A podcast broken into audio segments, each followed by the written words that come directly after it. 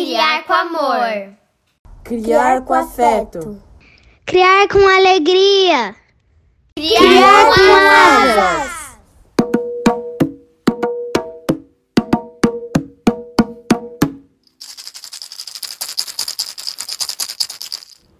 Olá, bem-vindos, bem-vindas e bem-vindes ao Histórias pelo Mundo número 25 do podcast Criar com Asas. Eu sou Rita Durigan e trago para vocês o conto A Imagem e Semelhança do uruguaio Mário Benedetti. O texto faz parte da obra do autor La Muerte e Outras Sorpresas de 1968 mas eu vou ler no livro Contos Latino-Americanos Eternos, organizado e traduzido por Alicia Ramal, professora de Língua e Literatura Espanhola e Hispano-Americana do Departamento de Letras da PUC do Rio de Janeiro. A imagem e semelhança. Ela era a última formiga da caravana e não pôde seguir a mesma rota das suas colegas. Um torrãozinho de açúcar tinha escorregado do alto, quebrando-se em vários pedacinhos. Era um deles que lhe interceptava o passo. Por um momento, a formiga ficou imóvel em cima do papel cor creme. Em seguida, seus pezinhos dianteiros sondaram o cubinho. Retrocedeu. Depois, parou. Pegando seus pés traseiros quase como ponto fixo de apoio, Deu uma volta em redor de si mesma no sentido dos ponteiros do relógio. Só então aproximou-se de novo. As patinhas dianteiras se esticaram numa primeira tentativa de erguer o açúcar, mas fracassaram. Porém, o rápido movimento fez com que o torrão ficasse mais bem posicionado para a operação de carga. Dessa vez, a formiga investiu lateralmente no seu objetivo, ergueu o cubinho e segurou-o acima de sua cabeça. Por um instante pareceu vacilar. Logo reiniciou a viagem, com um passo mais lento que o que a trouxera. Suas colegas já estavam longe, fora do papel, perto do rodapé. A formiga se deteve exatamente no ponto em que a superfície sobre a qual andava mudava de cor. Os seis pezinhos pisaram num N maiúsculo e escuro. Depois de uma momentânea parada, acabou por atravessá-lo. Agora a superfície era outra vez clara. De repente, o torrão escorregou sobre o papel, quebrando-se em dois. A formiga fez então uma ronda que incluiu uma parada para inspecionar ambas as porções e escolheu a maior. Carregou-a e avançou. No caminho, livre até esse instante, apareceu um toco esmagado. Contornou lentamente e, quando reapareceu do outro lado do toco, a superfície havia se tornado novamente escura, porque nesse instante o trajeto da formiga ocupava o lugar de um A. Houve uma leve corrente de ar, como se alguém tivesse soprado. Formiga e carga rolaram.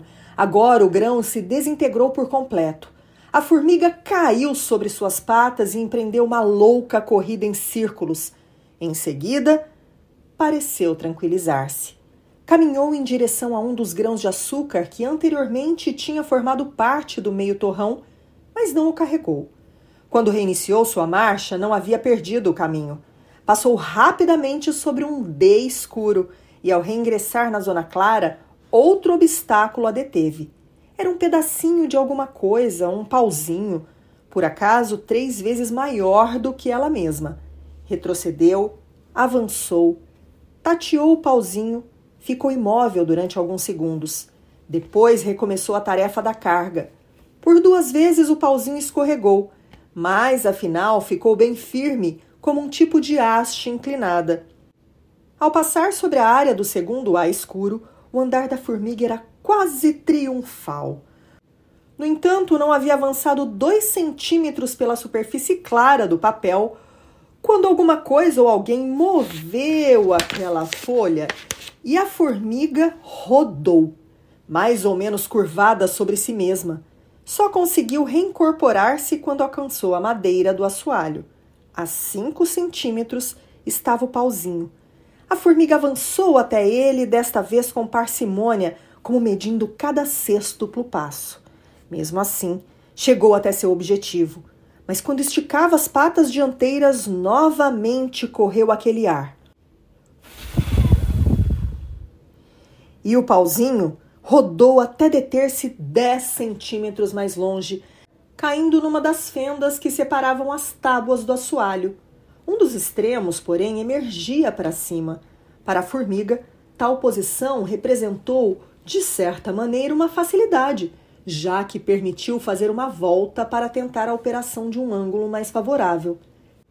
Meio minuto depois, a tarefa estava cumprida. A carga, outra vez alçada, estava agora numa posição mais próxima da estrita horizontalidade. A formiga reiniciou a marcha sem desviar-se jamais do seu caminho em direção ao rodapé. As outras formigas, com seus respectivos suprimentos, haviam desaparecido por algum invisível buraco. Sobre a madeira, a formiga avançava mais lentamente do que sobre o papel. Um nó bastante rugoso da tábua significou uma demora de mais de um minuto. O pauzinho esteve a ponto de cair, mas um certo vai vem do corpo da formiga segurou sua estabilidade. Dois centímetros mais e um golpe ressoou. Um golpe aparentemente dado sobre o assoalho. Exatamente como as outras, essa tábua vibrou e a formiga deu um pulinho involuntário durante o qual perdeu sua carga. O pauzinho ficou atravessado na tábua contígua. O trabalho seguinte foi atravessar a fenda, que já nesse ponto era bastante profunda. A formiga aproximou-se da beira, fez um leve avanço em sentido de alerta, mas, mesmo assim, precipitou-se naquele abismo de centímetro e meio. Demorou vários segundos para refazer-se, escalar o lado oposto da fenda e reaparecer na superfície da tábua seguinte. Ali estava o pauzinho. A formiga permaneceu um momentinho junto dele, sem outro movimento, a não ser um intermitente tremor das patas dianteiras. Depois levou a termo sua quinta operação de carga. O pauzinho ficou horizontal, porém um pouco oblíquo em relação ao corpo da formiga. Ela fez um movimento brusco e dessa forma a carga ficou mais bem acomodada. A meio metro estava o rodapé. A formiga avançou na direção anterior, que nesse espaço, por coincidência, se correspondia com a fenda. Agora o passo era rápido e o pauzinho não parecia correr nenhum risco de cair. A dois centímetros de sua meta, a formiga se deteve novamente alerta. Então, do alto, apareceu um polegar, um grosso dedo humano, e conscientemente esmagou carga e formiga. Fim. A Imagem e Semelhança é um conto de Mário Benedetti, que nasceu em Passo de Toros, Taquarembó, no Uruguai. A família atravessou grandes dificuldades econômicas e mudou-se para Montevidéu. Estudou num colégio alemão em grande parte pela admiração que o pai tinha por esse país. Dessa experiência, além de aprender o idioma, aprendeu o gosto pelo trabalho bem feito e pela pontualidade. A partir dos 14 anos, trabalhou como contador, caixa e vendedor enquanto cursava seus estudos secundários. Entre 1938 e 1941, residiu quase continuamente em Buenos Aires, na Argentina, onde adquiriu o prazer pela literatura. Em 1945, regressou a Montevidéu e ingressou na redação do jornal Marcha, onde permaneceu até o fechamento em 1974. La Víspera Indeleble, 1945, A Véspera Indelével, Poemas, foi seu primeiro livro, seguido de vários outros. Sua consagração como escritor aconteceu com o livro de contos Montevideanos, de 1959, na qual apareceram as principais características da narrativa beneditiana. Com o romance La Trégua, 1960, A Trégua, adquiriu projeção mundial. Viveu tempos frenéticos, participando ativamente do jornalismo, da literatura e da política. Por razões políticas, decidiu abandonar o país em 1963, iniciando um longo exílio de 12 anos que o levou a residir no Peru, Cuba e Espanha, mas continuou sempre escrevendo. Sua ampla produção literária engloba todos os gêneros, inclusive famosas letras de músicas. Recebeu diversos prêmios, entre os quais o Prêmio Lhama de Ouro, chama de Ouro, da Anistia Internacional em 1987. A Imagem e Semelhança é um conto que revela, além das surpresas do relato, uma ingênua humanidade e uma ternura comovedora. Mário Benedetti, Viveu os últimos anos com problemas intestinais e respiratórios no Uruguai. Ele morreu em 17 de maio de 2009 e está enterrado no cemitério central de Montevidéu. Um beijo e até o nosso próximo encontro. Tchau!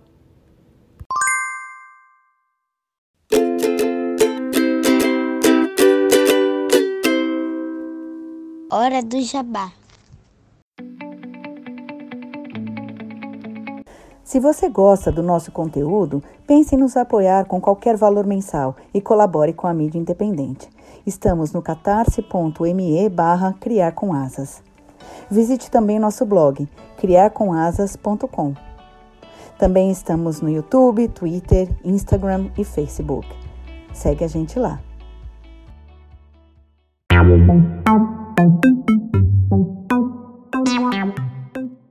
Hoje a história foi narrada por Rita Durigan. Vinhetas, Julie Paola. Vozes da introdução, Bernardo, Constance, Júlia, Paola e Valentina. Mandalas e avatares, Constance. Edição, Dedelo Vídeo.